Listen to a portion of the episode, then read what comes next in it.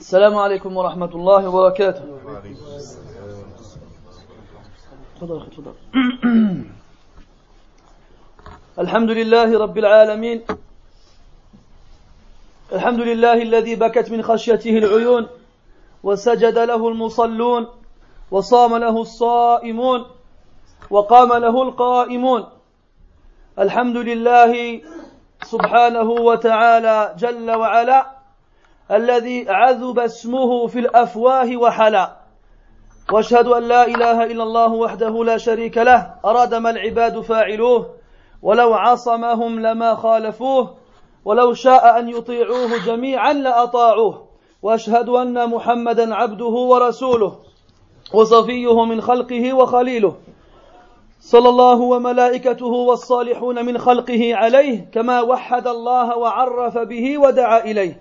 اللهم وعلى آله وأصحابه وأحبابه وأتباعه وعلى كل من اهتدى بهديه واستنى بسنته وقتفى أثره إلى يوم الدين. ثم أما بعد أيها الآباء الفضلاء وأيها الإخوة الكرام الأعزاء طبتم وطاب ممشاكم وتبوأتم من الجنة منزلا. والله سبحانه وتعالى المسؤول أن يجمعنا في الدنيا على طاعته وفي الآخرة في أعلى جنان الفردوس إنه ولي ذلك والقادر عليه. نحمد الله عز وجل على ما من علينا به من الحضور في بيت من بيوته. ونحمده أيضا على ما يسر لنا من أداء فريضة من فرائضه. والله سبحانه وتعالى هو الموفق لكل خير. فاعلم أن وجودك في هذا المسجد وأن كونك قد أديت الصلاة في الجماعة نعمة عظيمة. أراد الله تعالى بك خيرا حيث يسر لك فعلها. فاحمد ربك عز وجل وكن من الشاكرين. واعلم أن من شكر الله عز وجل على نعمه زاده الله تعالى من فضله. وإذ تأذن ربك لئن شكرتم لإذ تأذن ربكم لئن شكرتم لأزيدنكم لأزيدنكم. والله تعالى غني عن العالمين وفضله عظيم. ولو أعطى كل حي وميت كل ذكر وأنثى كل رطب ويابس لو أعطى كل واحد منهم مسألته ما نقص ذلك من ملكه شيئا. إخواني الفضلاء موضوع حديثنا الليلة بإذن الله موضوع مهم جدا وهي كارثة من الكوارث وطامة من الطوام التي رغم ثقلها صارت خفيفة على الألسن. وهي كبيرة من كبائر الذنوب. صارت هينة في كثير من النفوس.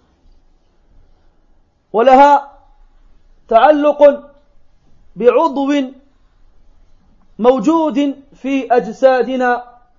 لا يعيا ولا يتعب رغم كثرة حركاته.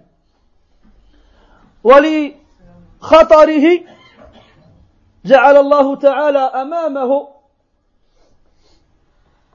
حصنا حصينا وأمام هذا الحصن بابا. ما هذا هذا العضو هذا العضو مثل الثعبان يلدغ. حتى قال فيه الشاعر ألا أيها الإنسان احذر لسانك فإنه ثعبان لا يلدغنك فإنه ثعبان. لا يلدغنك فإنه ثعبان. موضوع حديثنا الغيبة الغيبة. وأصل هذه الكلمة من الغيب. الغيب حيث أن الذي تتكلم فيه غير موجود غائب عن عنك. غير موجود. فالغيبة فسرها النبي صلى الله عليه وسلم.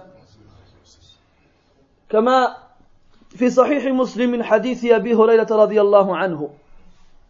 قال النبي صلى الله عليه وسلم لأصحابه أتدرون ما الغيبة؟ والغيبة كلمة عربية. والنبي عربي ويتكلم مع أناس عربي مثله. فقالوا الله ورسوله أعلم. مع أن من المتوقع أنهم يعلمون معنى هذه الكلمة. ولكن لورعهم ولخوفهم من أن يتكلموا في دين الله بما لا يعلمون دائما يقولون الله ورسوله أعلم. لأن من الذنوب التي يرتكبها المسلم الجاهل أن يتكلم في دين الله بغير علم وهي من أكبر الذنوب والعياذ بالله. قال سبحانه وأن تقولوا على الله ما لا تعلمون. فحتى لا يقعوا في هذا في هذا الشيء دائما يقولون الله ورسوله أعلم. حتى في حديث آخر النبي صلى الله عليه وسلم قال أي يوم هذا؟ أي يوم هذا؟ كانوا يوم الجمعة وهم يعرفون أنهم يوم الجمعة ومع هذا قالوا الله ورسوله أعلم. قال أي مدينة نحن فيها؟ وهم يعرفون في أي مدينة هم فيها. ومع مع هذا قالوا الله ورسوله أعلم. أي شهر؟ نفس الجواب. فهذا إن دل يدل على ورعهم وخوفهم من الله سبحانه وتعالى. وتقديرهم لعظمة لعظمة الذنب. الذي يصدر ممن يتكلم في دين الله بما لا يعلم. فالصحابة رضي الله عنهم قالوا والله ورسوله أعلم. قال الغيبة ذكرك أخاك بما يكره. ذكرك أخاك بما يكره. أن تذكر أخاك. وأخاك هذا يدخل فيه جميع المسلمين. الله تعالى يقول إنما المؤمنون إخوة. إنما المؤمنون إخوة. فجميع من شاهد أو من شهد أن لا إله إلا الله وأن محمدا رسول الله صلى الله عليه وسلم فهو أخوك مع قيامه بالصلاة وإيتاء الزكاة. كما قال سبحانه فإن تابوا وأقاموا الصلاة وآتوا الزكاة فإخوانكم في الدين. فكل من تحققت فيه هذه الأوصاف فهو أخوك. وكونك تذكره وهو غير موجود بشيء يكرهه لو كان معك حاضرا غيبة. فالصحابة رضي الله عنهم خطر على بال أحدهم سؤال. قالوا يا رسول الله أرأيت لو كان ما ذكرته فيه أكان ذلك غيبة؟ قال النبي صلى الله عليه وسلم إن كان فيه ما ذكرته فقد اغتبته. وإن لم يكن فيه ما ذكرته فقد بهته. فهناك درجتان. الجنس هو أن تتكلم عن الشخص في غيبه أو في عدم حضوره وهو لا يرضى بهذا الكلام لو كان حاضرا. هذا هو الأصل.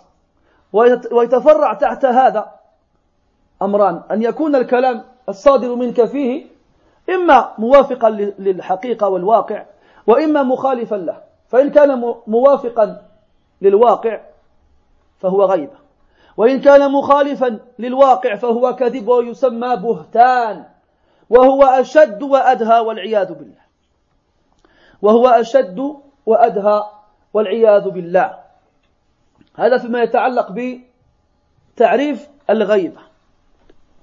Mes très chers frères, wa rahmatullah. Mes très chers frères,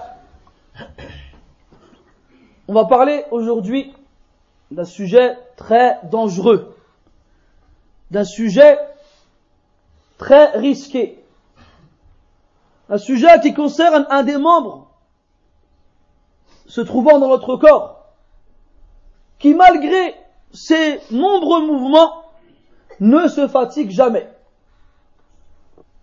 Un membre dans notre corps qui est tellement dangereux qu'Allah Ta'ala il a mis devant lui un rempart.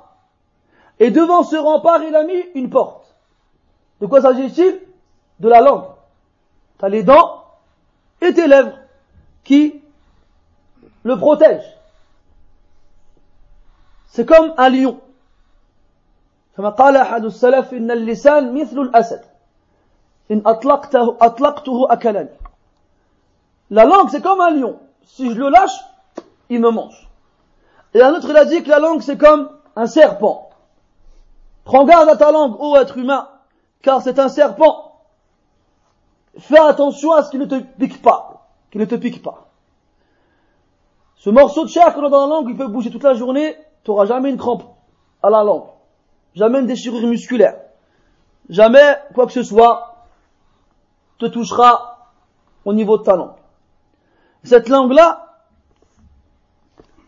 elle peut faire différents, elle peut être la cause de différents péchés.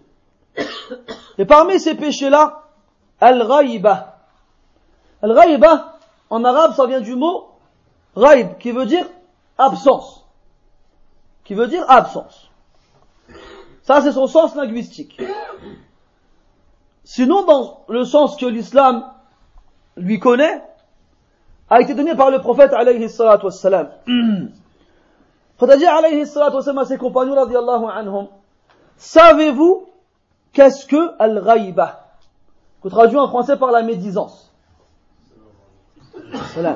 Les sahaba radiallahu anhum, qui sont des arabes, et qui parlent l'arabe et qui comprennent l'arabe, on s'adresse à eux avec un mot en arabe. Donc on peut se dire qu'ils connaissent le sens. Et pourtant, quelle fut leur réponse? Allah et son messager savent mieux.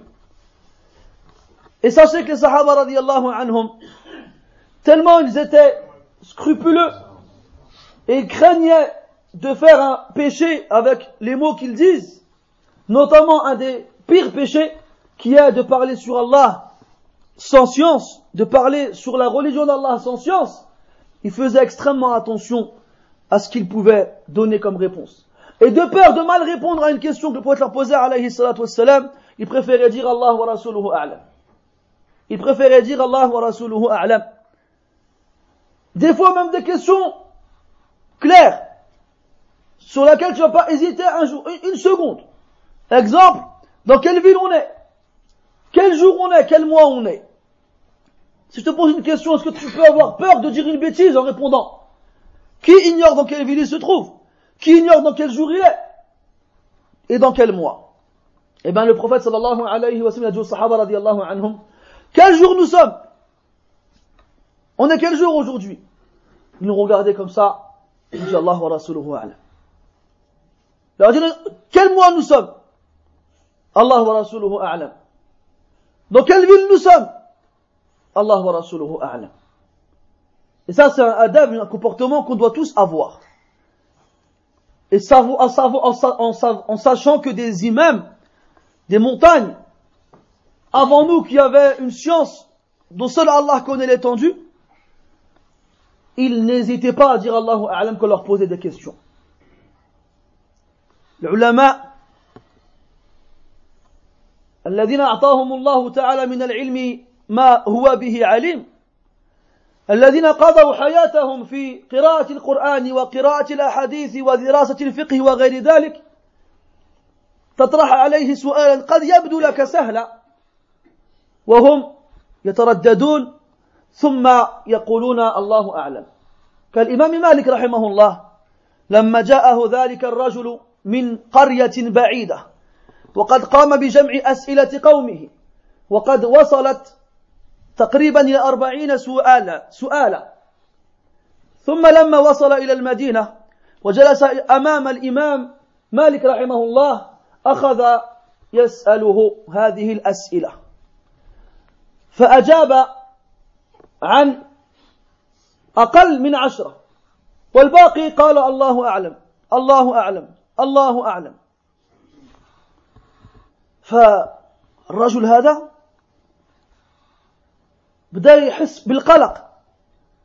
وقالوا يا شيخ جئتك من بعيد وجمعت أسئلة قومي وقيل لي أنك إمام عالم. فقال له الإمام مالك رحمه الله ارجع إلى قومك وقل لهم الإمام لا يعلم ولا يعرف. قل لهم ما يعرفش معليش. مع أنه الإمام رحمه هذا ماشي معناه أنه ما كيعرفش أبدا.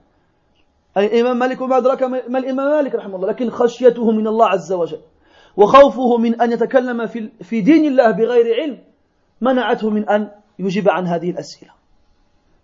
فاش خصنا نقولوا إحنا إحنا اليوم أي واحد كيتكلم هو الشيخ ديالو هو التلفاز يتفرج هنا وهناك مع عمره ما قرا كتاب مع عمره ما درس مع عمره ما مطلب العلم ولا سألته ألف سؤال يجاوبك عن ألف جو... يعطيك ألف جواب. Wallahu al-musta'an. Donc je disais à mes frères, des, immenses savants, des illustres personnalités islamiques comme l'imam Malik rahimahullah, faisaient extrêmement attention aux réponses qui sortaient de leur bouche. Et dans le doute et par précaution, ils préféraient dire Allahu Akbar. Et un homme qui venait de loin et qui a ramassé les questions de sa, de sa ville, de, son, de sa contrée, jusqu'à ce qu'elles atteignent à peu près les 40 questions, 50 questions. Il a fait un long voyage, il est arrivé devant l'imam Malik, il lui a posé les questions. Et sur toutes les questions qu'il lui a posées, il a répondu à peine à 10 questions. Et toutes les autres, il a dit quoi? Allahu A'lam, Allahu A'lam, Allahu A'lam. Alors l'homme devant lui, il entend que dire Allahu A'lam, il commence à être gêné. Il dit Subhanallah, je suis venu de loin, ya Et on m'a dit que tu un savant. On m'a dit que tu connaissais. Le Malik lui a dit quoi? Eh ben retourne voir les gens qui t'ont dit ça et dis-leur que Malik ne connaît pas. Et dis-leur que Malik ne connaît pas. Ça ne veut pas dire que Malik ne connaissait pas. Là, abadan. Mais Blax, il savait où il fallait s'arrêter. Et en faisant cela, il enseigne aux gens la précaution. Chose qu'on a perdue aujourd'hui. Aujourd'hui, il y a autant de savants qu'il y a de musulmans. Mais la différence entre les musulmans de Ta'lium et ceux d'avant, c'est que les gens, ouvraient des livres. Ça s'est avec les ulama. Maintenant, ils allument la télé, puis ils zappent. Et ils croient qu'en faisant ça, il est devenu un savant. Même Malik, tu lui posais 50 questions, répondait à 10, et le reste, disait Allah alam. Aujourd'hui, واحد tu lui poses 1000 questions, donne 1000 réponses. أنا أحكي لكم واحد القصة قصيرة تسمى قصة الخنفشار. كان هناك رجل يجلس في المسجد هو إمام المسجد كلما طرح عليه أحد سؤالا يعطيك واحد جواب مفصل حتى استغرب الناس قالوا هذاك الإنسان كيعرف كل شيء فاجتمع بعض الشباب وكانوا خمسة أو سبعة رجال فقالوا طيب نخوض كاع الحرف الأول من أسمائنا ونكون به كلمة. ما عندهاش أصل في اللغة العربية غير موجودة. انت اسمك؟ خالد يلا الخاء. وانت نور الدين النون. وانت فريد الفاء. وانت شمس الدين يلا الشين. وانت الراء. كونوا كلمة اسمها الخنفشار غير موجودة في القواميس وما تكلم بها عرب من من العرب. عربي من العرب. فمشوا في اسمه في الجسد ديال هذا الإمام والناس يسألون يا شيخ ما حكم كذا؟ الحكم كذا بدا وكيجبد. فرفع يده أحد هذه المجموعة قالوا قال يا شيخ ما هو الخنفشار؟ قال الخنفشار ورد ينبت في جبال اليمن وتأكله الإبل فإذا أكلته استطلق بطنه وأتت والناقة إذا أكلته صار لبنها كذا وكذا. وقال فيه الشاعر إذا جاءك بالخنفشار فاعلم أنه غير مرحب. المهم كان بدأ يجبد يجبد يجبد. واحتاج وقال فيه النبي صلى الله عليه وسلم. وهنا السائل يقول لك احبس برك عليك. كذبتي على اليمن وكذبتي على الإبل وكذبتي على الشعراء. ما كذبتش على النبي صلى الله عليه وسلم. فتلقى ناس يتكلموا ما عندهم والو في الرأس وغير كيتكلموا. وهذا اللسان يا أحبابي راه خطير.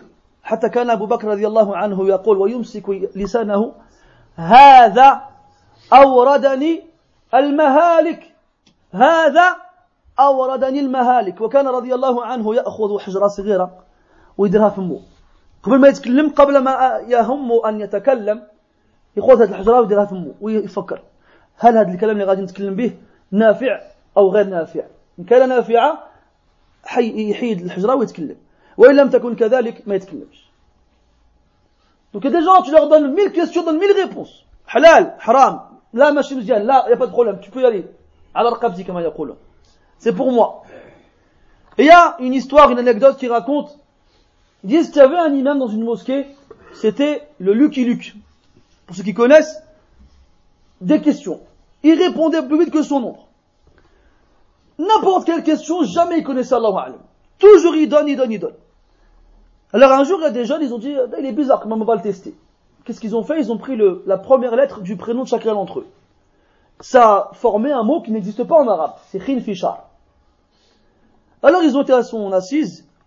Ils ont dit, Cher, j'ai une question. Il a dit, vas-y, c'est quoi le Khin Fishar Et il est parti. Le Khin Fishar est une plante qui pousse sur les, montagnes du Yémen. Et lorsque le chameau il la mange, ça, ça lui donne la, la, la la Et si jamais c'est la chamelle qui le, qui le mange, son lait il, il, caille. Et le poète a dit dans cette, dans cette fleur-là, après il sort un vers poétique. Après il dit, et le prophète a dit, allez, ça alors le, celui qui pose la tu fais, arrête-toi, stop, t'as menti sur le Yémen, t'as menti sur les fleurs, t'as menti sur les chameaux, t'as menti sur les poètes, ne mens pas sur le prophète. Allez, salatu wassalam. Donc il y a des gens qui sont comme ça. Ils préfèrent mentir que de dire je ne sais pas. ما فيش أي عيب بأن تقول الله أعلم. ما فيش أي عيب بأن تقول لا أدري. والسلف يقولون رحم الله رجلا عرف قدر نفسه. Qu'Allah fasse miséricorde à quelqu'un qui connaît sa valeur, la valeur de sa personne.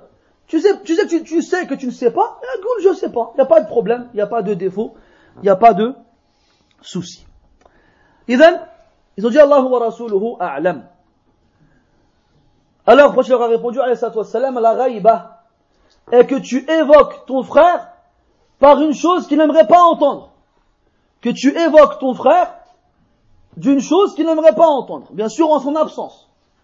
C'est que tu parles de ton frère d'une façon qu'il n'aimerait pas entendre s'il était présent avec toi. C'est ça la règle. Ensuite, il y a un compagnon qui a dit, Rasulallah, si ce que je dis de lui c'est vrai, est-ce que c'est de la raïba Faut tu répondre à cette oui.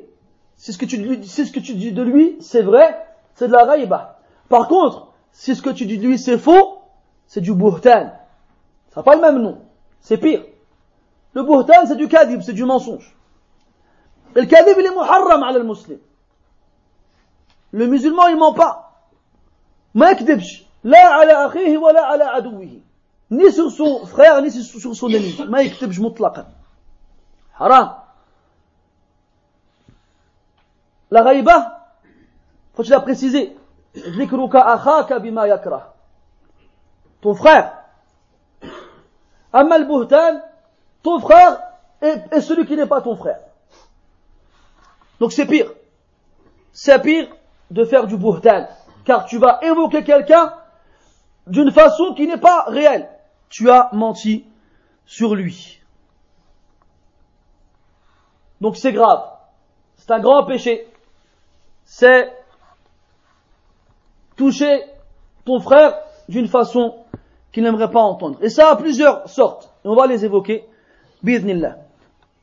وقبل أن ندخل في التفصيل لابد أن نذكر هذه الآية الكريمة التي ذكر الله تعالى فيها أن الغيبة من كبائر الذنوب ونهى الله سبحانه وتعالى عن الغيبة فقال سبحانه ولا يغتب بعضكم بعضا ثم ضرب مثالا مفزعا لمن كان له قلب أو ألقى السمع وهو شهيد. أما من ليس له قلب ولا يلقي سمع وليس بشهيد ليس بشهيد لا يلقي لمثل هذه الأمثلة بالا أيحب أحدكم أن يأكل لحم أخيه ميتا فكرهتموه. فاللحم الإنسان الطباع الإنسانية السليمة تكره وتتنفر من أن تأكله. الناس غالبا ما ياكلوش الإنسان هذا شيء شنيع غير مقبول عند الإنسان. بصرف النظر عن ديانته فلا تجد مسلما ولا يهوديا ولا نصرانيا ولا كافرا. يأكل إخوانه من البشر. ولو قدم لك طعام تعلم أن فيه أجزاء بشر. أجزاء بشر هل ستتقدم لتأكله أبدا؟ طبعك ونفسك وفطرتك تأبى ذلك. فعرض المؤمن كلحمه عرض المؤمن كلحمه. فكما أنك تتحفظ من أن تقتل أخاك أو أن تمسه بسوء بضرب أو جرح أو غير ذلك فيجب عليك أن تتحفظ من أن تمس عرضه بلسانك. عرض الإنسان المسلم كلحمه. فكما أنك تتنفر من أكل لحم أخيك فتتحفظ من أن تنال عرضه بلسانك وهذا مثال واضح بين لكن قل من ينتبه له dans le Coran, il nous interdit formellement al-ghaïba, la médisance. Il nous dit, et ne faites pas la médisance les uns des autres.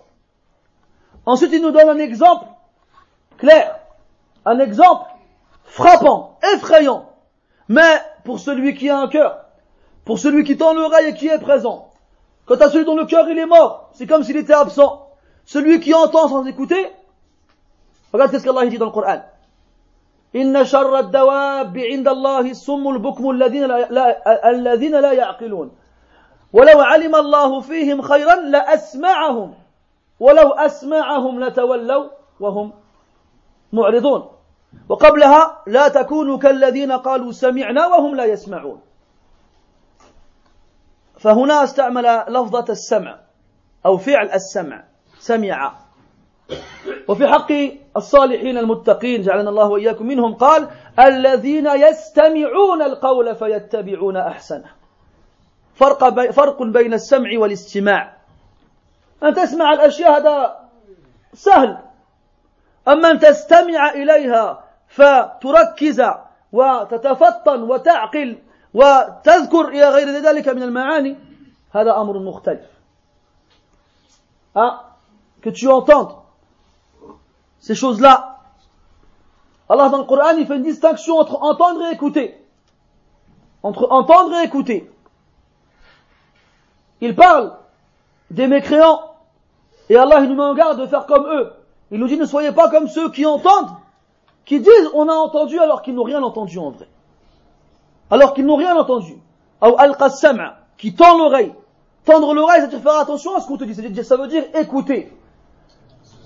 Il y a celui qui entend, comme on dit en français, ça passe par là, ça rentre de l'autre, ça, ça rentre par là, ça, passe, ça sort de l'autre côté. Il y a celui qui écoute. L'information, elle arrive dans sa tête, elle n'en sort plus. Il, insiste, il écoute attentivement, et il fait attention à mettre en pratique ce qu'il a entendu. Comme Allah dit dans le Coran, ceux qui écoutent la parole et qui la suivent de la meilleure façon. C'est eux ceux qui ont écouté. Donc, celui qui a un cœur vivant, celui qui a tendu l'oreille, qui a écouté, et qui est présent spirituellement,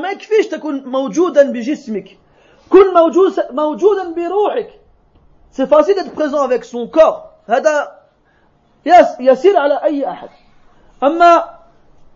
D'être présent avec son âme, là, c'est autre chose. shahid qui est présent. Regardez l'exemple qu'Allah donne. Est-ce que l'un d'entre vous aimerait manger la viande de son frère, la chair de son frère, alors qu'il est mort? Non. Vous détesteriez cela. Vous détesteriez cela. Ça, on tafsir, ils nous disent, comme Ash-Shawkani, ils nous disent, regarde l'exemple qu'Allah Ta'ala donne. L'être humain, en général, instinctivement et naturellement, il, éprouve un dégoût et une aversion envers la, chair humaine. Envers la chair humaine. Les êtres humains, en général, hein, il sauf certains cas isolés, ne mangent pas les êtres humains. Ils mangent pas les êtres humains. C'est une chose qui les dégoûte. Si demain je te pose le couscous du siècle avec une cuisse de bonhomme dedans, tu vas pas le manger. Tu vas pas le manger. Parce que dedans, il y a de la viande humaine. Et là, Allah il parle de la viande humaine, est-ce que tu irais la manger? Non, ça te dégoûterait. Et dans quel contexte il parle de cela? Il parle de l'honneur de ton frère. L'honneur de ton frère, c'est comme sa viande. Comme tu détesterais manger la viande de ton frère, alors tu dois détester parler sur lui. Tu dois détester parler sur lui. Et comme tu n'as pas le droit de toucher la viande de ton frère dans le sens où tu n'as pas le droit de le tuer, tu n'as pas le droit de le blesser, de le frapper ou de lui faire du mal, eh bien tu n'as pas le droit de parler sur lui et de lui faire de la médisance. Et ces exemples-là, malgré leur, malgré leur netteté, malgré le fait qu'ils soient clairs, les gens qui connaissent bien ce verset, qui le lisent, qui l'apprennent, qui l'enseignent, n'y font pas attention et ne le mettent pas en pratique. ثم قلنا أن الغيبة أن تذكر أخاك بما يكره. ولكن بالله عليكم يا إخواني ما هي أنواع الذكر؟ هل لا بد أن تسبه أو أن تذكره بكلام سيء واضح؟ حيث هنا قلنا بأن الغيبة ذكرك أخاك بما يكره. فبمجرد تعرف أن أخاك يكره أن تذكر لون لحيته أو طوله أو أو إيش نوعية جسمه أو ما أو مشيته أو ما أشبه ذلك لا تذكرها. لا تذكرها. بحال من الأحوال. ما تحبش ما يحبش تقول عنه الغليظ ما تقولش الغليظ واخا هو غليظ ما تقولش الغليظ ما يحبش يسمع أننا نقول فيه أنه طويل ما تقولش طويل. ما يحبش أننا نقول فيه قصير ما تقولش ما تقولش قصير. ما يحبش تسمع أي اسمع منك أن قلت أنك تقول فيه أنه يتكلم بسرعة ما تقولش هذا. في أي شيء فيه وإن كان لديك ما في ولو. ما تقولش ما تقولش أنت لا تزن بميزانك النفسي. ما تقولش أنا ما ما كان ما كنشوفش فيه ضرر. لا أرى فيه شيء. أنا لو قيل في هذا لا لما لما انتبهت لذلك. لما تقولش هذا الكلام. أحكم باعتبار ميزان المتكلم المتكلم فيه. ماشي؟ انت تحكم بميزانك انت. فالناس مختلفون. واحد كيرضى واحد ما كيرضاش. واحد كيسمح واحد ما كيسمحش. فاولا خصك تعرف أخاك كيف هو. معرفة تامة. حتى تتأكد مما يرضى به ومما يكرهه. فإن كنت على يقين أنه لا يكره أن يذكر بهذا اللقب أو بهذا الشيء فلا حرج. أما إذا وقع في قلبك شك أو ريب بأنه قد ربما يكره هذا اللقب أو هذا الوصف فلا تذكره. ما فيش فرق. ما تقولش هذاك اللي ما عندوش سنان ولا هذاك اللي كي يعرج ولا ولا الآخر ولا الآخر اللي عنده طاقية زرقاء ولا عنده صبابه خضراء إلى آخره. ما تقول أي شيء. ما دام المتكلم فيه ما يحبش هذا الكلام لا تتكلم به. وحنا في هذا الزمان أو في غيره لأن هذا للأسف منتشر. ما كان ما كان لا نعطي بالا لا نلقي بالا لمثل هذه الأمور. أي شيء يقع في ذهنك الشيء الآخر هذاك اللي هذاك اللي عنده امرأة كبيرة. حتى هذا داخل فيه. حتى هذا داخل فيه. سواء كانت كان هذا في زوجته أو في أولاده أو في دابته أو في بيته. ومن باب أولى في عرضه وحتى في دينه بأن ترميه بأشياء غير لائقة دينيا. قول هذاك ما كيصليش في الوقت ولا هذاك ما كيصليش في الجامع ولا هذاك ما كيديرش ما كيعطيش زكاة في الوقت ولا غير ذلك من الأعمال المطلوبة في الشرع. هذا لا إما تمشي عنده وتأمره بالمعروف وتنهاه عن المنكر بالتي هي أحسن كما هو مطلوب إما أن تكف عن الكلام فيه. فجميع هذه الأشياء جميع هذه الجوانب لا بد أن ننظر فيها وأن نمسك ألسنتنا عنها Tout à l'heure, on a dit donc que la médisance consistait à évoquer ton frère d'une façon qu'il n'aimerait pas entendre s'il était présent. Et ne te dis pas que ça concerne seulement ce qui est clairement et évident mal. Parce qu'ici, il n'a pas précisé de mal. Il a juste dit que tu évoques ton frère d'une façon qu'il n'aimerait pas entendre. Même si toi, tu vois que ce n'est pas un mal de dire ça, c'est pas grave, moi je vois pas de mal dans ça. Même des fois, tu as des gens qui vont dire quoi? Moi, si on disait ça de moi, ça me dérangerait pas. Mais dans ce genre de contexte, faut pas que tu pèses les choses avec ta propre balance. Mais pèse les choses avec la balance de celui de qui tu parles. Regarde si lui, il aimerait ou il aimerait, il aimerait, il aimerait ou il aimerait pas. Là, tu pèses avec sa balance à lui, pas avec la tienne. Ce que toi tu acceptes et admets n'est pas forcément ce que lui va accepter et admettre. Parce que les gens sont différents. Toi tu aimes bien le har, il n'aime pas le har. Toi tu aimes bien l'eau chaude, il n'aime pas l'eau chaude. Les gens sont différents dans leur goût, dans leur préférence, et dans ce qu'ils aiment et ce qu'ils n'aiment pas. Et c'est pareil pour ça aussi. Moi, ça me dérange pas que tu dises de moi que je suis grand ou petit ou gros ou mec, malé, ça me dérange pas. Il y en ils aiment pas. Donc ne crois pas que la raïba, c'est seulement évoquer ton frère dans du mal. Non c'est évoquer ton frère d'une façon qu'il n'aimerait pas entendre, qu'elle soit bonne ou mauvaise. Ne parle pas de ses chaussures. Ah regarde les chaussures qu'il a. Ou bien les pieds, la taille des pieds. Il a des grands pieds. Ou il a les grandes oreilles. Donc, تهدر في خلقته. dans sa forme physique وهل هذا بين يديه بالله عليكم هل واحد هل واحد منا هو اللي يختار كيف تكون خلقته لا رب العالمين هو الذي يختار وربك يخلق ما يشاء ويختار Est-ce que c'est toi qui choisis comment tu vas être formé physiquement C'est pas toi. C'est Allah Ta'ala qui choisit, il te crée et il te façonne comme il le désire. Comme il le désire. Donc quand tu viens, tu dis Foulan, il a des grandes oreilles, il a un long nez, il a des longs pieds, et ainsi de suite. Qu'est-ce À quoi ça sert Sans parler des gens qui sont frustrés. Les gens sont frustrés. Hein, il regarde sa tête dans le miroir, il n'est pas content, il fait, j'ai un grand nez, j'ai des grandes oreilles, mais بخلقته سبحان الله احمد ربك هناك من ليس له أنف وانت عندك أنف هو خطول معليش هناك من ليس له أذن وانت عندك أذن remercie ton Seigneur il y en a des gens qui n'ont même pas de nez le nez il est coupé ما عندهمش المهم je parle pas de sa forme physique même si pour toi c'est pas grave ma fille il a des longs doigts il a des petits doigts des longs pieds, des grands pieds, là, Ne parle pas de ses vêtements. Même si pour toi, ma fille Hawalou, il met toujours la même veste. Ou là, sa veste, elle est démodée, périmée pour les jeunes, mais sont pas, c'est plus à la mode, comme on dirait aujourd'hui. Ou bien la couleur de ses vêtements kadalik. Ne parle pas aussi de ses pratiques religieuses. Hein? Regarde lui là-bas. Il fait pas la prière à l'heure. Ou bien il attend le dernier moment. Ou bien il prie pas à la mosquée. Ou bien quand il, il, sort sa zakat, il la sort pas au bon moment. Ou bien il la donne pas aux bonnes personnes. Si tu as des remarques à faire, va lui faire à lui. La religion c'est le conseil. Va le voir et parle-lui et ordonne-lui le bien, interdit-lui le mal de la meilleure façon, bien sûr, de la façon la plus convenable. Un match, tu te réunis avec tes copains et tu dis, tu vois là-bas lui, il, il, vient pas à la mosquée. Ou bien tu viens là-bas, ainsi de suite. Ça rentre dedans aussi.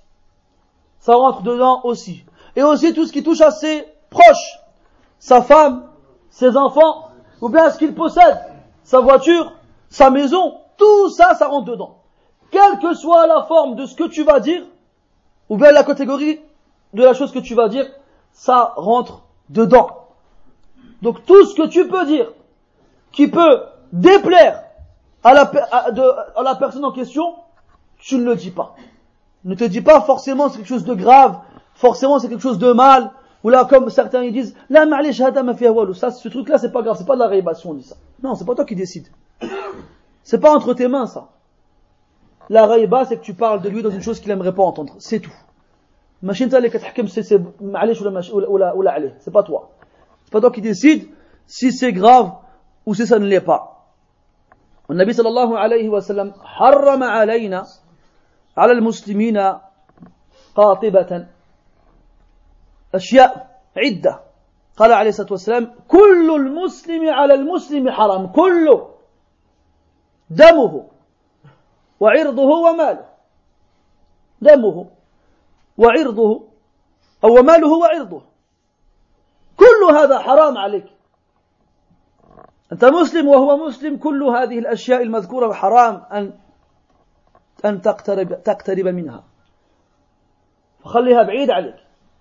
فكما أنك تتحفظ من أن تسرق أموال المسلمين وكما أنك تتحفظ من أن تقتل أو أن تسفك أن تسفك دماء المسلمين فتتحفظ أيضا أيضا min nayli irdihim.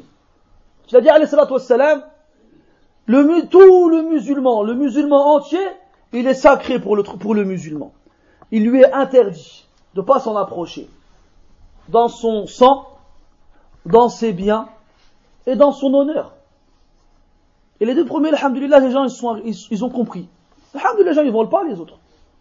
Les musulmans ne se volent pas entre eux. Les musulmans, ils ne volent pas. Et comme, si les musulmans, ils se tuent pas entre eux. Ils tuent pas.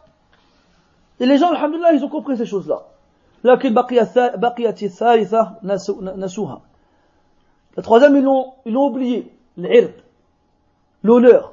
cela هي صارت رخيصة elle n'a pas de prix معلش c'est pas grave et ça سبحان الله تلقى بأن الناس يأخذون الأحاديث يأخذون منها ما, ما شاءوا ويتركون فيها ما شاءوا أعطيكم على سبيل المثال الحديث الذي ينهى المسلم من اقتلاء من اقتناء الكلاب في البيوت. هذا أمر الحمد لله الناس ما كيديوش الكلاب في الديور ديالهم.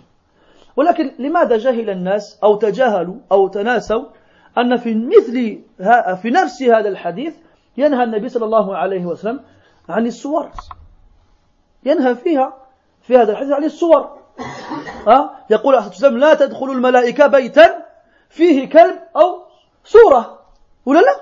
نفس الحديث. فعلاش أنت فهمتي الكلب ما يدخلش في دارك وما فهمتش الصورة ما تدخلش في دارك؟ علاش؟ مع أن الأمرين كلاهما في حديث واحد. كيف هذا؟ فبحال هذه القضية تاع العرض. الناس فهموا بأن دم المسلم حرام فما كيقتلوش المسلمين. وفهموا بأن أموال المسلمين حرام محرمة فما كيسرقوش المسلمين. علاش ما فهموش بأن عرض المسلم حرام حتى هو؟ وعلاش كيتكلموا في المسلمين؟ علاش؟ خاصة une, une, une compréhension étrange de la part de beaucoup de personnes c'est de comprendre du hadith ce qu'on veut et d'en prendre ce qu'on veut ah ça ça me convient je l'applique et le dernier par contre lui euh, Allah ghalib ils disent quoi ils disent Allah ghalib لا قول شيطاني ونفسي غلبتني إن الله يأمر بالعدل والإحسان وإيتاء ذي القربى ما يغلبكش على المعصية والعياذ بالله Ils disent quoi Donc on a dit le bien des musulmans il est interdit. Le sang des musulmans il est interdit. Ça ils n'ont accepté pas de problème. Pourquoi ils ont laissé le troisième? Pourquoi l'honneur du musulman il s'en fiche? Il n'a pas de prix, c'est comme s'il était gratuit, il est, il est, il est, il est madjan, il est fabour. Il n'y a pas de problème. Et cette façon de faire, de prendre les textes comme on veut, de prendre une partie qui nous intéresse, de laisser celle qui ne nous intéresse pas, elle est, elle est, on la trouve souvent. C'est comme les gens, en général, ou alhamdulillah, les musulmans, ils mettent pas de chien chez eux. Ils disent quoi? Non, c'est haram d'avoir un chien chez soi. Hein? Après tu dis, ah bon, c'est quoi dalil? Ils te ramènent le hadith. Les gens, ils rentrent pas dans une maison où il y a des chiens. Ah, c'est pas clair, il n'y a pas de problème. Mais pourquoi la fin du hadith, tu l'as oublié? Pourquoi la fin du hadith, tu fais comme si tu l'avais pas vu? C'est quoi la fin du hadith? C'est les images. Les images des êtres animés qui ont des âmes. C'est dans le même hadith. Le même hadith. Il dit les anges, ils rentrent pas dans une maison où il y a un chien, où il y a des images.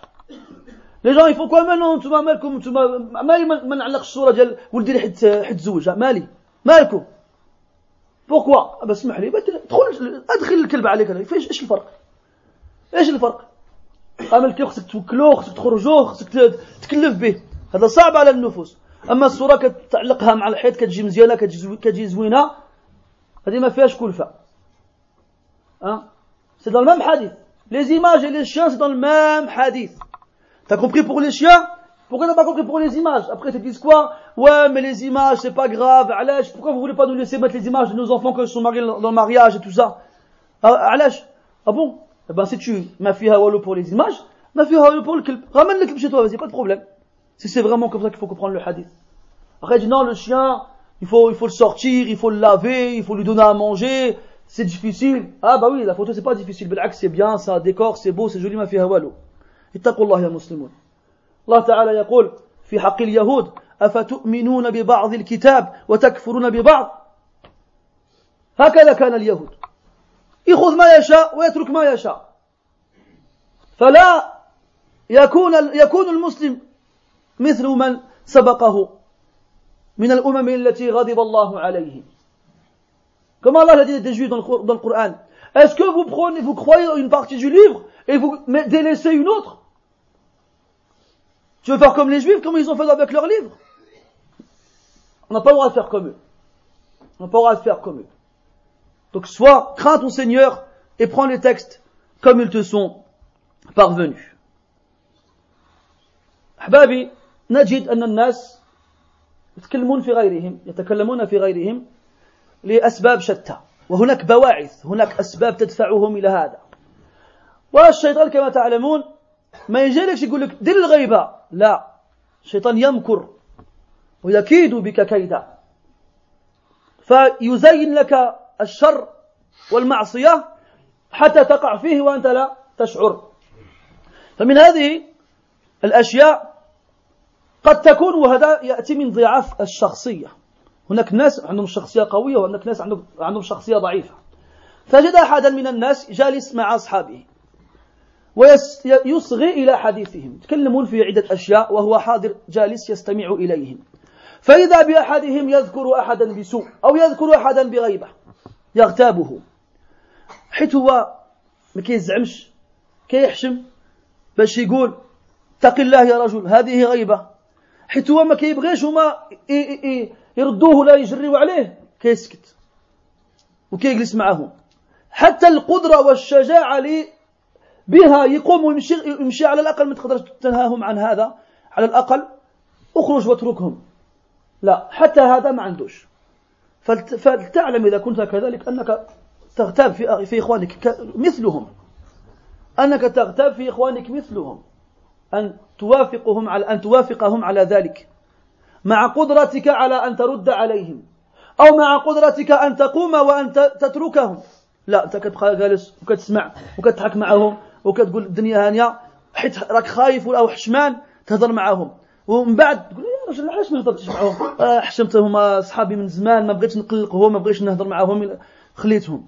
سبحان الله تستحيي من هؤلاء ولا تستحيي من الله سبحانه وتعالى. كيف هذا؟ أليس الله عز وجل عز وجل أحق بأن يستحي منه؟ ها؟ هما لكي لكي يعطوك الرزق ديالك هما لكي لكي يعطيك لكي يعطيوك الصحة والعافية والمال وما إلى ذلك. لا. الله رب العالمين اللي كيعطيك ذاك الشيء كله فكيف تستحي من هؤلاء؟ ولا ينفعونك ولا يضرونك ولا تستحي من الله عز وجل.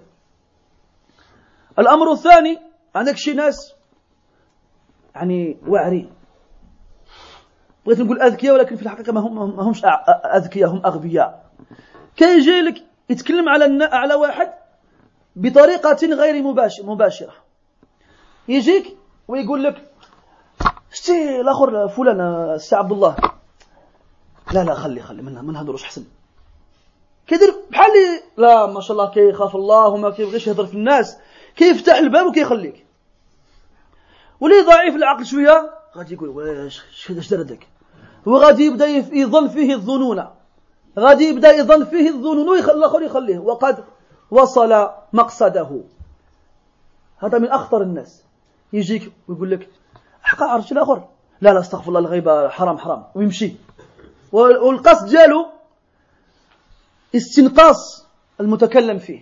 هذا هو القصد ديالو يخلي الناس يفكرون فيه ويقولوا هذا ربما دار واحد الحاجة خايبة. ويبداو يتكلموا إيش رأيك أنت؟ ربما كذب ربما سرق ربما دار ربما دار. هذا خطير جدا. وهذا أيضا يدخل في الغيبة. أيضا من بواعث الغيبه الحسد. وما أدراكم ما الحسد؟ شيء ما من نفس إلا وهي مرتكبة عليه فالكريم يخفيه واللئيم يبديه. الناس يحسدون غيرهم على أموال على أشياء كثيرة والحسد أن تتمنى زوال نعمة أنعم الله تعالى بها على غيرك. لا تحسدا أحدا على نعمائه. إن الحسود لحكم ربك شاني. الحسود كي يبغض الحكم ديال الله عز وجل. لأن الله هو الذي قدر بأن يعطي هذا ويمنع هذا بأن يحيي هذا ويميت هذا. الله عز وجل أحكم الحاكمين. فأنت إذا حسدت أخاك على شيء ليست عند ليس عندك فكأنك تقول بلسان حالك أنا أبغض حكم الله والعياذ بالله. فبعض الحساد حيث مثلا واحد في العمل يحصل على أجرة رفيعة خلافا لأجرته أو ربما يشتري واحد السيارة ضخمة سريعة جيدة وهو عنده واحد السيارة قديمة بزاف ولحسد ينبت في قلبه بدا يتكلم فيه. ولا هذا الإنسان مسكين بريء ما عنده حتى حاجة ولكن حيت هو كيحسد فيه كي كيخترع بعض الأشياء ولا كيذكر بعض الأشياء ما فيهاش أي نوع من الأهمية. فإياكم الحسد يا إخواني فقد أمرنا الله عز وجل أن نتعوذ منه أو به من الحسد. كذلكم السخرية وإضحاك القوم حتى هذيك نقع فيها كثيرا تكون في جلسة وأنت تبغي تهضر مع أصحابك وتبغيهم يضحكوا معاك وتبغيهم يتمتعوا بالحديث ديالك فكتعود النكت وكتهضر. حقا واحد عرفتي الآخر تما وكتبدا تخترع القصص لأجل أن تضحك الناس. وأنت تذكر أخاك بما يكره. بل أحيانا تكذب. أحيانا تكذب. والنبي يقول في الحديث صلى الله عليه وسلم ويل له ويل له ويل له. قالوا من يا رسول الله؟ قال من كذب ليضحك القوم. قال من كذب ليضحك القوم. فإياك أن تذكر أخاك بما يكره لأجل أن تضحك غيرك. إياك ثم إياك. فقد جمعت بين محظورين. الغيبة وأن تضحك أن تكذب لأجل إضحاك القوم. وكذلك التعجب. بعض الناس يشوفوا بعض أشياء عند عند عند الآخرين وكيتعجبوا منها. وهو لا يظن لا لا كيفاش؟ لا يشعر بأنه إذا تكلم في هذه الأشياء قد وقع في الغيبة. قد وقع في الغيبة. فهذه الأشياء غالبا تكون بواعث لوقوع الناس في الغيبة فاحذروها. Donc on a vu la médisance, sur quoi elle portait, en général, bien sûr. Sachez qu'il y a des, contextes qui favorisent la médisance. Des contextes qui, dans lesquels les gens tombent et qui se mettent à médire sur les autres sans y prêter attention. Il y a même des, entre guillemets, des techniques qui rentrent dedans aussi. Parmi celles-ci, des fois, tu trouves des gens, et ça, ça arrive beaucoup, ça arrive beaucoup chez les gens qui ont une personnalité assez faible. C'est pas des gens qui s'affirment avec leur personnalité. Ils sont dans une assise avec des gens. Des gens qui l'apprécient, des gens qui côtoient. Et pendant la discussion, il y a un de ceux qui est présent qui commence à parler sur quelqu'un. Toi, tu es là, tu sais que ce qu'il fait, c'est haram. Tu sais que c'est de la médisance. Mais t'oses pas lui dire, ittaqillah et tais-toi, Parle d'autre chose, parle. T'oses pas lui dire, tu as honte Tu éprouves une pudeur vide et inutile. Micro avec moi, le micro je suis là. Ah, avec moi, صدعنا صدعنا صدعناهم. Ah. Ah. كيفاش؟ تبقاش خدام؟ اسمحوا لنا. Donc je disais, t'oses pas. T'oses pas dire aux gens, craignez Allah et taisez-vous. Et Allah, vraiment, t'es tellement pudique à ce point, t'oses pas, allez, Lève-toi et quitte-les. Lève-toi et pars. Ne reste pas parmi eux. Si vraiment t'arrives pas à leur dire taisez-vous, craignez Allah, eh ben lève-toi et pars, ne reste pas parmi eux. Si tu restes parmi eux, silencieux sans rien dire, eh ben t'es comme eux dans le péché. billah. Deuxièmement, t'as des gens, eux, c'est des vicieux. C'est celui qui vient et qui te dit, eh t'as vu euh, l'autre là, Mohammed, t'as vu? Après il dit quoi, quoi, qu'est-ce qu'il y a? Après fait, non, non, c'est de la riba, on va pas le dire. Après il part, il te laisse comme ça. Son but à lui c'est quoi? Son but, c'est de semer en toi le trouble et le doute à, l'égard de cette personne. Et il te laisse comme ça, et toi tu réfléchis, qu'est-ce qu'il a fait lui? Et après tu réfléchis et tu imagines plein de choses qui n'ont, dans lesquelles la personne en question n'a rien à voir. Donc lui qu'est-ce qu'il fait? Il vient, il ouvre la porte, il lui entrouvre la porte, et il te laisse la pousser jusqu'au bout. Mais lui son but c'est quoi? C'est pas il s'est rappelé Allah Ta'ala après il a dit non pas bien on va arrêter. Lui s'il fait ça, il me dit c'est pas grave. Lui, son cas, son intention, c'est quoi? C'est de mettre le doute dans le cœur des gens à l'égard de cette personne. Et ça aussi, ça rentre là-dedans. Ça aussi, ça rentre dedans. Aussi, il y a l'envie, la jalousie. Les gens qui ne supportent pas qu'Allah Ta'ala ait donné quelque chose à un de ses frères et il lui a pas donné à lui. Pourquoi lui là, moi j'ai pas? Les savants disent que le, le, le hassoud, le jaloux, l'envieux, c'est quelqu'un qui indirectement déteste la, le décret d'Allah Azza wa Parce que c'est Allah qui choisit. C'est Allah qui décrète. C'est Allah qui choisit à qui il donne et à qui il enlève. C'est Allah qui choisit à qui donne la vie et à qui, à qui donne la mort. Donc toi, quand tu vois qu'Allah il a donné à ton frère et t'a pas donné à toi, dis-toi c'est Allah, il fait ce qu'il veut et il sait mieux que moi ce qui est bon pour moi. Mais lui, il oublie ça. Et comme il a la haine et il est jaloux de son frère qui a plus que lui, alors et quoi? La seule chose qu'il a trouvé pour se venger, c'est de parler sur lui. On a aussi le fait de se moquer ou encore de vouloir faire rire les gens. Et ça, ça arrive beaucoup aujourd'hui.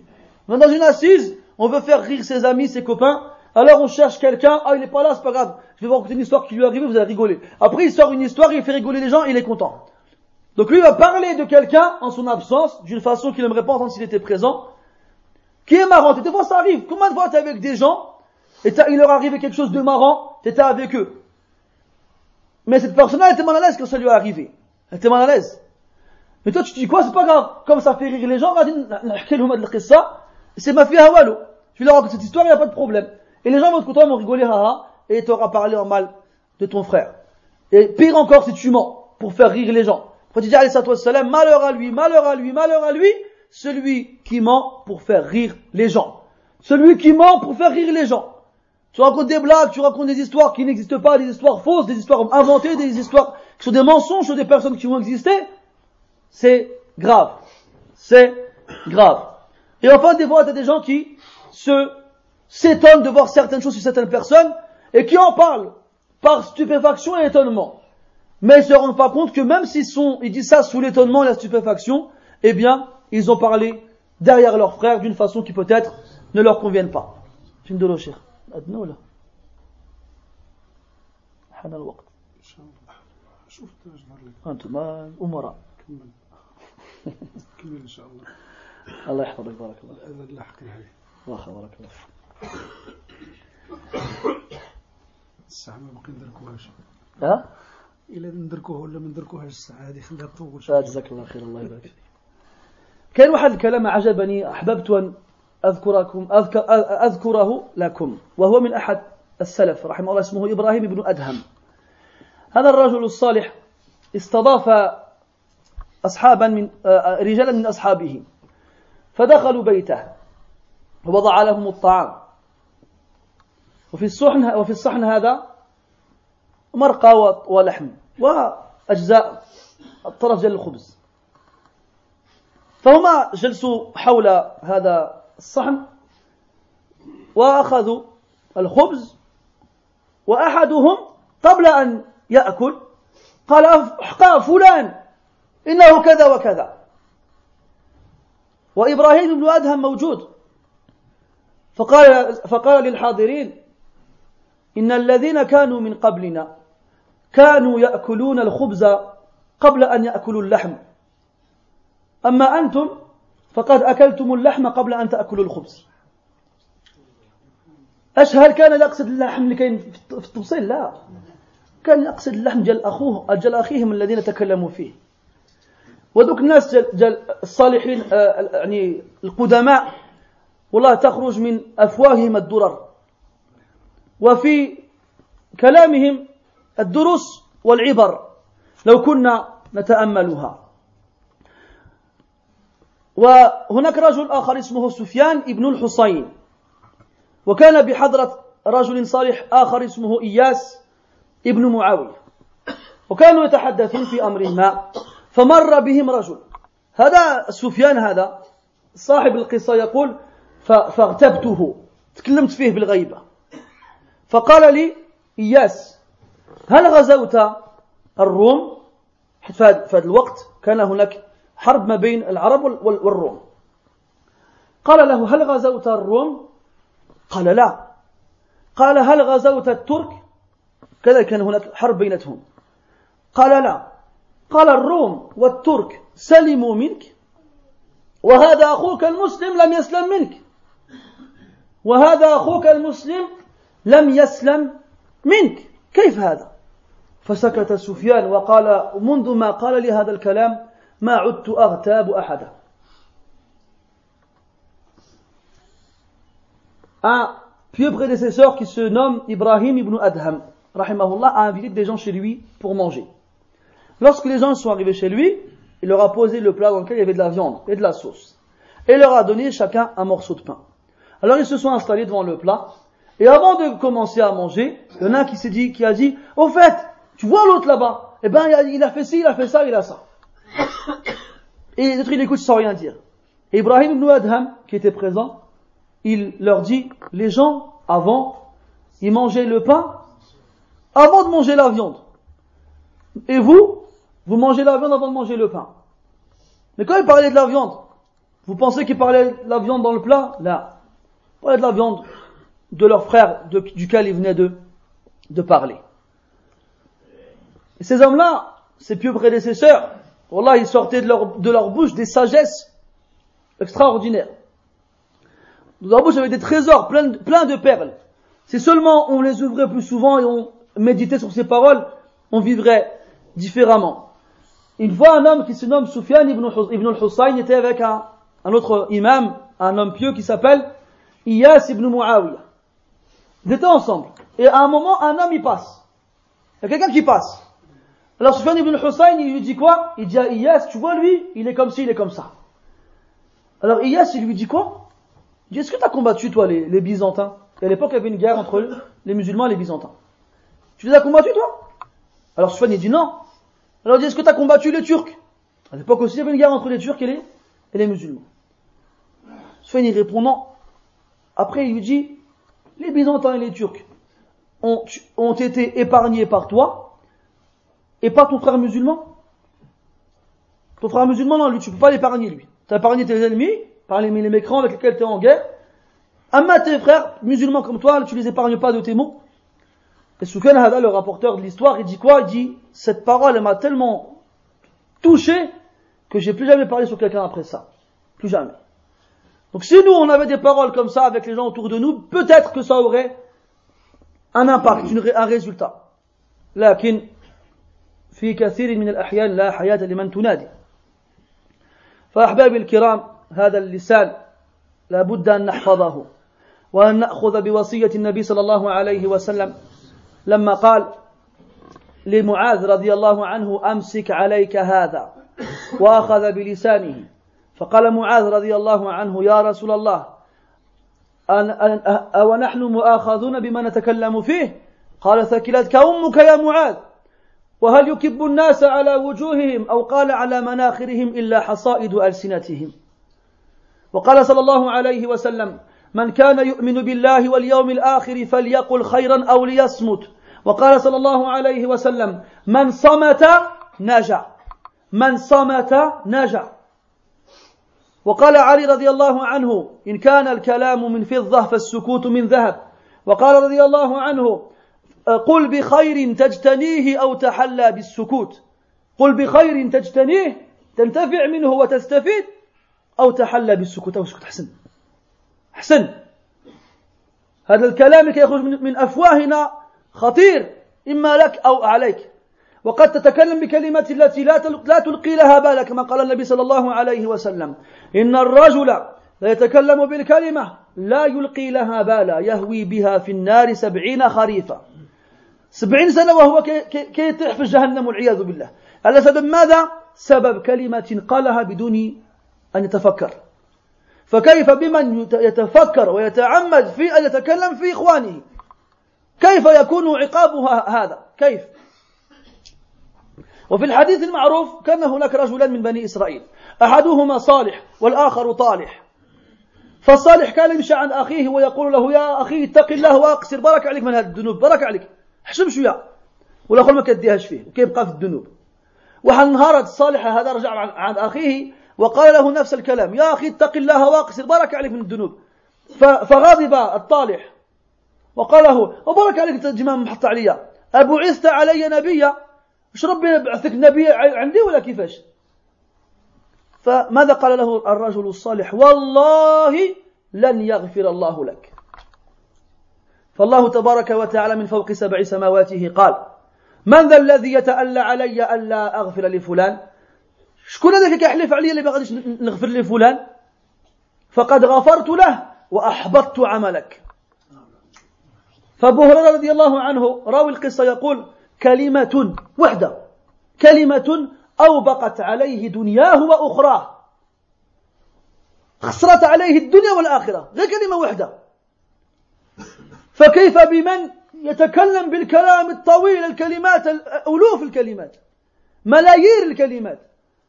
ما عندوش الكتر بحال اللي عنده في الدار تاع الضوء لو كان بعدا عنده الكتر باش يعرف شحال كي لا. وكيطلق غير كيطلق بدون ما بدون ما يحسب. وكاع الناس عندهم لو الحق في هذا. أخوه وجاره وابن عمه ونسيبه والاخر وفلان وعلن كلهم كي كي كيفوتوا في هذا. في الماكينة تاع اللي كتقتل. فالكلام هذا اللي كيخرج من الفم ستسأل عنه يوم القيامة. وقد قال أحد الصالحين وهو سفيان الثوري رحمه الله لأناس كانوا يتكلموا في الحاكم. فقال رحمه الله لو كان معكم من يرفع حديثكم إلى السلطان أكنتم تتكلمون فيه؟ فقالوا لا. فقال رحمه الله فإن معكم من يرفع الحديث. فإن معكم من يرفع الحديث. إيش كان قصده؟ الملائكة الذين قال الله تعالى فيهم ما يلفظ ما يلفظ من قول إلا لديه رقيب عتيد. ما يلفظ من قول إلا لديه رقيب عتيد. ملكان كريمان مكلفان بأن يكتب كل ما تتكلم به. فانت كان معك واحد واحد شرطي ولا واحد الانسان كتراه هو كينقل الكلام إلى السلطان الرئيس أو المدير أو الحاكم أو غير ذلك الملك. اكون تتكلم فيه ابدا. ما تتكلمش فيه. فكيف تتكلم في الناس وتتكلم فيما لا فائدة فيه؟ وأنت تعلم أن عن يمينك ويسارك ويسارك ملائكة يكتبون كل ما تقول به وتعمل به. إن عليكم لحافظين كراما كاتبين يعلمون ما تفعلون. وأولى ما لقيتي ما دير. فأنا غادي نعطيك واحد شغل. غادي يخليك بعيد على هذا الكلام في الناس. اشتغل بعيوبك. بالله عليك يا أخي الكريم. هل أنت كامل؟ هل, هل ليس فيك عيب؟ قط أبدا. النبي يقول في الحديث صلى الله عليه وسلم كل بني آدم خطاء وخير الخطائين التوابون. وكون المخلوق ناقص يدل على كمال الخالق. فمهما بلغ الإنسان ففيه نقص ولا بد. حتى تذكر أن الله تبارك وتعالى واحد أحد في أسمائه وصفاته وأفعاله. لا سمي له ولا كفء له ولا ند له. هل تعلم له سميا ولم يكن له كفؤا أحد؟ ما كانش واحد بحاله أبدا. فما تقولش هذاك سبحان الله قوي وفلان ذكي وفلان يسمع وفلان لا. وخف فيه كاع هذه الصفات الطيبة لابد أن يكون فيه عيب من العيوب اوبليغاتوارمون واجب هذا. شوف النبي صلى الله عليه وسلم وهو خير البشر قاطبة صلى الله عليه وسلم قد أدمي وجهه الشريف يوم أحد. وقد جرح وقد مرض وقد مرض. وغير ذلك من عيوب الإنسان. وهو خير البشر ولكنه يبقى بشر. كل هذا لتعلم وأن الله تبارك وتعالى هو الكامل في أسمائه وصفاته وأفعاله. فأنت يا رجل عندك عيوب. فبدلا من أن تذكر عيوب الناس اذكر عيوبك. اذكر عيوبك وحاول أن تصلحها. لا تشتغل بعيوب غيرك عن عيوبك عن عيوب نفسك. فلئن فعلت فإن ذلك عيبان أو فإن ذلك نعم عيبان. تخلي العيوب ديالك وتمشي تتكلم في عيوب ديال الناس فهذا عيبان. أصلح نفسك وأصلح عيوبك واتقي ربك. Donc je disais mes frères, pour sortir de ce danger, de ce risque de tomber dans la médisance, faire attention à sa langue, retenir sa langue. Comme le prophète a dit à Mu'adh radiallahu anhu, retiens ta langue. Et Mu'adh radiallahu anhu est venu et dit, Ya Rasulallah, est-ce qu'on sera puni pour ce que nous disons? Le prophète sallallahu alayhi wa sallam dit que ta mère te perde, ô Mu'adh. Et qu'est-ce qui fait plonger les gens en enfer sur leur tête? Si ce n'est la récolte de leur langue. Si ce n'est les mots qui sortent de leur bouche. Cette langue, c'est pour toi un danger. Et des fois, tu peux dire des mots réfléchis qui vont causer ta perte. Comme dans ce hadith dans lequel le prophète sallallahu alayhi wa sallam parle de deux hommes chez Banu Israël qui étaient des frères. Il y en avait un, c'était un pieux. Craignait Allah. Et l'autre, son frère, c'était un mauvais. Il faisait plein de péchés. Et tout le temps, le pieux, il allait voir son frère mauvais, il lui disait, oh mon frère, crains Allah, arrête de désobéir à Allah. Tout le temps. Et l'autre disait rien. Et un jour, le pieux va voir son frère le mauvais et lui répète la même chose. Oh mon frère, crains Allah et arrête. Et le mauvais il s'énerve. Il dit c'est bon là, tu m'énerves. Tous les jours tu vois, tu m'embêtes là. Est-ce qu'Allah est envoyé comme prophète pour moi ou quoi? C'est quand même des paroles graves de dire ça. Et là le pieux, il dit quoi? Par Allah, il jure par Allah. Allah te pardonnera jamais d'avoir dit ça. Et là Allah tabaraka wa ta'ala, à qui rien n'échappe, Rien ne lui échappe sur terre ni dans les cieux. il dit, qui ose jurer sur moi comme quoi je ne pardonnerai pas à un tel? Qui ose faire ça? Je lui ai pardonné et toi j'ai annulé toutes tes œuvres. Et toi, j'ai annulé toutes tes œuvres en s'adressant au pieux Hada. Et Abu Huraira radiallahu anhu qui rapporte le hadith, il dit quoi? Il a dit, regardez, il a dit un seul mot, elle a été la cause de sa perte ici-bas et dans l'au-delà. Un seul mot. Et ça c'est quelqu'un qui a réfléchi, qui a parlé comme ça. Il y en a des autres, ils parlent sans réfléchir. Eh ben eux aussi sont en danger. Quand il dit alayhi salatu wassalam, la personne parle avec des mots auxquels il ne prête pas attention, ces mots-là le font plonger en enfer 70 ans. Il fait une chute, ça va, une chute en enfer, elle dure 70 ans. À cause d'un mot auquel il n'a pas fait attention. À cause d'un mot auquel il n'a pas fait attention.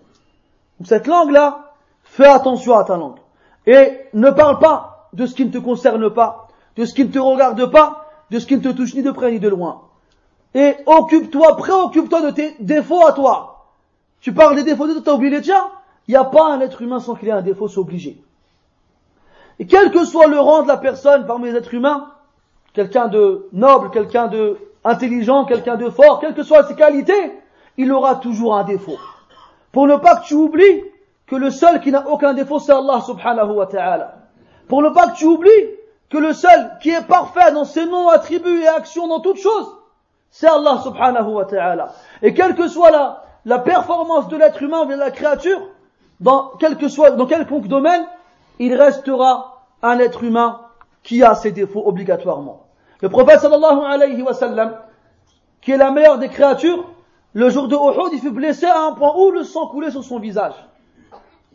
Pour ne pas que tu oublies que même si cette personne-là, c'est la meilleure des personnes, elle reste un être humain. Je suis qu'un être humain comme vous. Comme vous. Ça reste un être humain. Qui est faible, qui peut être malade, qui peut être blessé, qui peut mourir.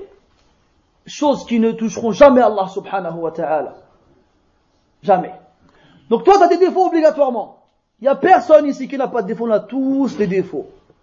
Et Allah ta'ala, bikaramihi wa lutfihi, يستر علينا عيوب يستر على غيرنا عيوبنا حتى قال ابن الجوزي رحمه الله لولا ستر الله تعالى على عباده لما لما وجد احدا شيئا يثني بها على أخيه. لولا يستر علينا الرب, الرب سبحانه لما دفن بعضنا بعضا. أنا كنجي لك ونقول لك تبارك الله عليك وراك مزيان وراك زين وراك مزيان إلى آخره. وأنت كترد عليا واحد أنت تبارك الله عليك وشحال فيك وشحال عندك وشحال راك. علاش داك الشيء؟ لأن الله يظهر منا الجميل ويخفي منا القبيح. فضلا منه وتكرما. اما لو كانت الحقيقة بين اعيننا واضحه كيفاش تشكر على تشكر الناس على ما فيه من الخير غادي تنسى الخير اللي كتشوف فيهم وغادي ما غادي يظهر لك غير المصائب التي كل واحد منا واحد منا يخفيها On a tous des, des défauts tous et le seul la seule cause qui fait qu'on arrive à se faire des compliments les uns les autres, quand je te vois, je te fais des compliments, et quand tu vois, je te fais des compliments, et on est content, tout va bien, c'est parce qu'Allah cache nos défauts aux yeux des autres. Il les cache. un point, Ibn Jawzi disait, si Allah il cachait pas nos défauts aux autres, jamais on aurait trouvé un compliment à faire à quelqu'un, jamais.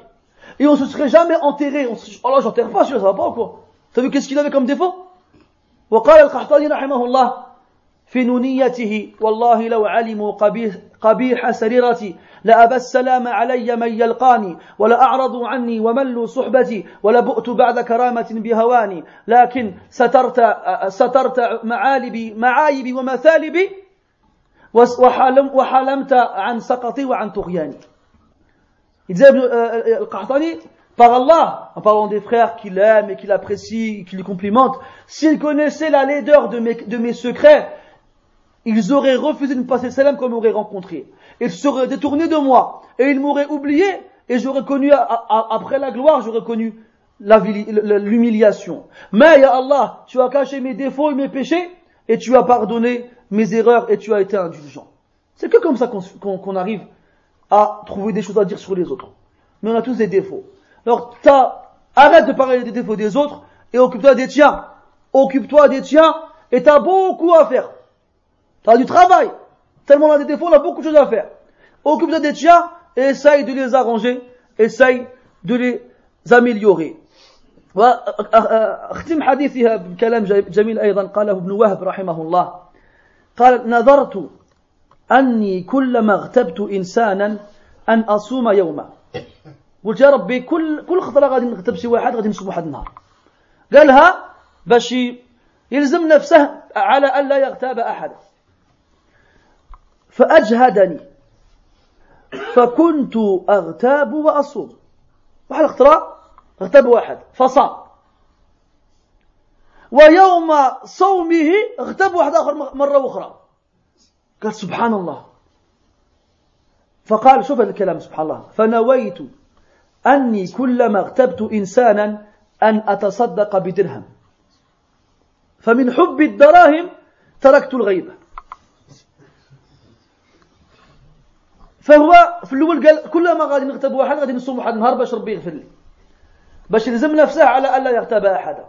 واحد النهار أستغفر الله واحد النهار كان صائما واغتب واحد. فقال طيب غادي غادي نغير النية ديالي حيت الصوم ما كينفعش أنا ما كيحبسنيش عن الغيبة غادي ندير واحد الطريقة أخرى. كلما اغتبت أحدا غادي غادي نتصدق بواحد الدرهم.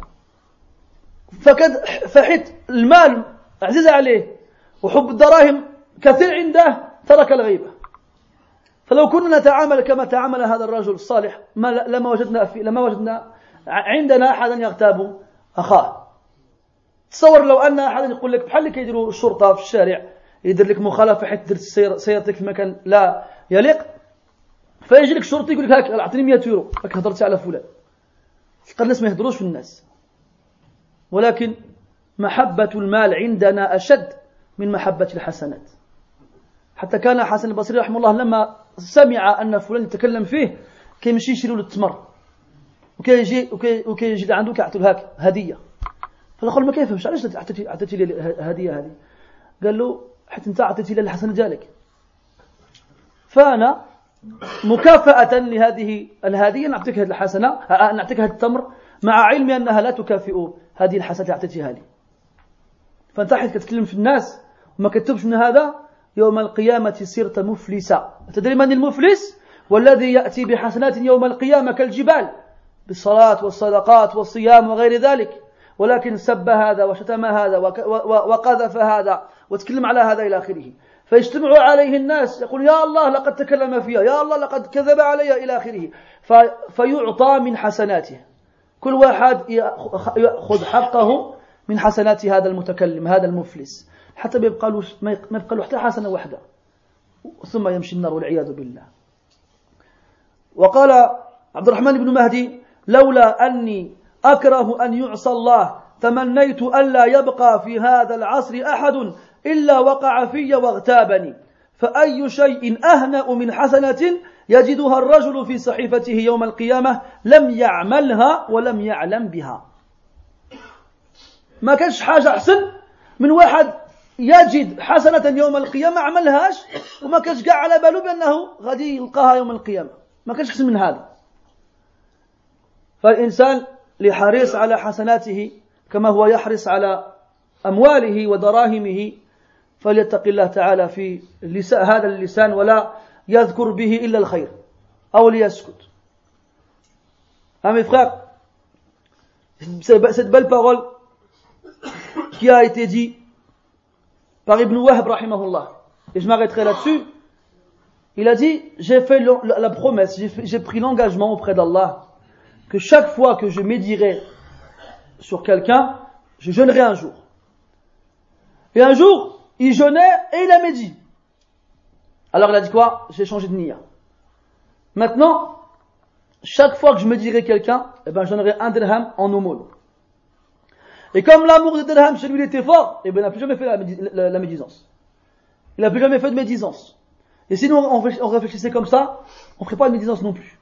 Tout comme tu fais attention pas te garer à un endroit interdit parce que tu sais que la police va venir te mettre une, amende, une contravention, alors tu la mets pas là-bas. S'il y avait une police de la Raïba qui vient sortir son, carnet dès que tu parles sur quelqu'un et dit tiens, 100 euros, elle la donne. Eh ben, personne parler sur les gens. Parce que malheureusement, on aime plus l'argent que nos hasanats. C'est hasanat que Yom al-Qiyamah tu donneras à celui sur qui t'a parlé.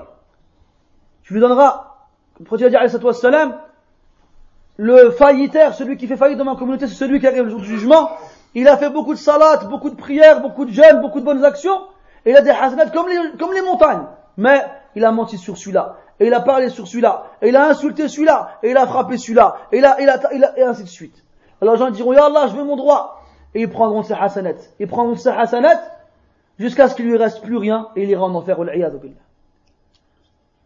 Et Abdurrahman ibn Mahdi, il disait, si ce n'était la, version que j'ai à ce que Allah, on désobéisse à Allah, si ce n'était la, la, version que j'ai au fait qu'on désobéisse à Allah, j'aurais espéré que toutes les personnes qui existent aujourd'hui, ils parlent sur moi.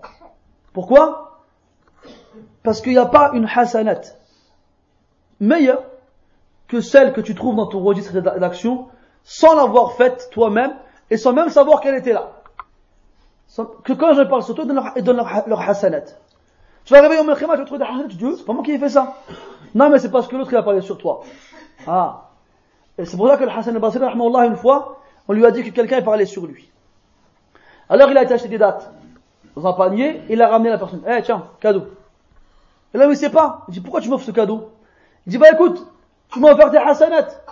Alors je voyais que c'était de la politesse de t'offrir en échange de notre cadeau. Même si je sais que ça n'a pas la même valeur, je suis désolé. Mais je ne peux pas faire autant. Je ne peux, pas faire, je peux pas faire plus. Donc ta langue, certes dans le bien, et ne dit que du bien ou tais-toi, comme le prophète a dit, alayhi salatu wassalam. Et comme il disait, l'ulama, moins tu parles, moins tu auras de problèmes. Moins tu parles, moins tu auras de problèmes. Et plus tu parles, plus tu te tromperas. Plus tu te tromperas, plus tu glisseras. Et plus tu glisseras, et plus tu auras des gens qui seront contre toi yawm al-qiyam. نسأل الله عز وجل أن يوفقنا لأن نتكلم إلا لأن لا نتكلم إلا في الخير نسأله عز وجل أن يجنبنا الفتن ما ظهر منها وما بطن وألا يجعلنا من المغتابين وألا يجعلنا ممن يذكر إخوانه بسوء أو بمكروه ونسأله سبحانه وتعالى أن, أن يجزي أصحاب هذا المسجد خير الجزاء وأوفره على ما يقومون من تنشيط الدعوة فيه وفي غيره. نسأل الله عز وجل أن يجعل هذا اللقاء في ميزان حسناتكم وألا يحرمكم الأجر. إنه ولي ذلك والقادر عليه. سبحانك اللهم وبحمدك أشهد أن لا إله إلا أنت نستغفرك ونتوب إليك. وصلى الله وسلم وبارك على محمد وعلى آله وأصحابه أجمعين. وبارك الله فيكم والحمد لله رب العالمين.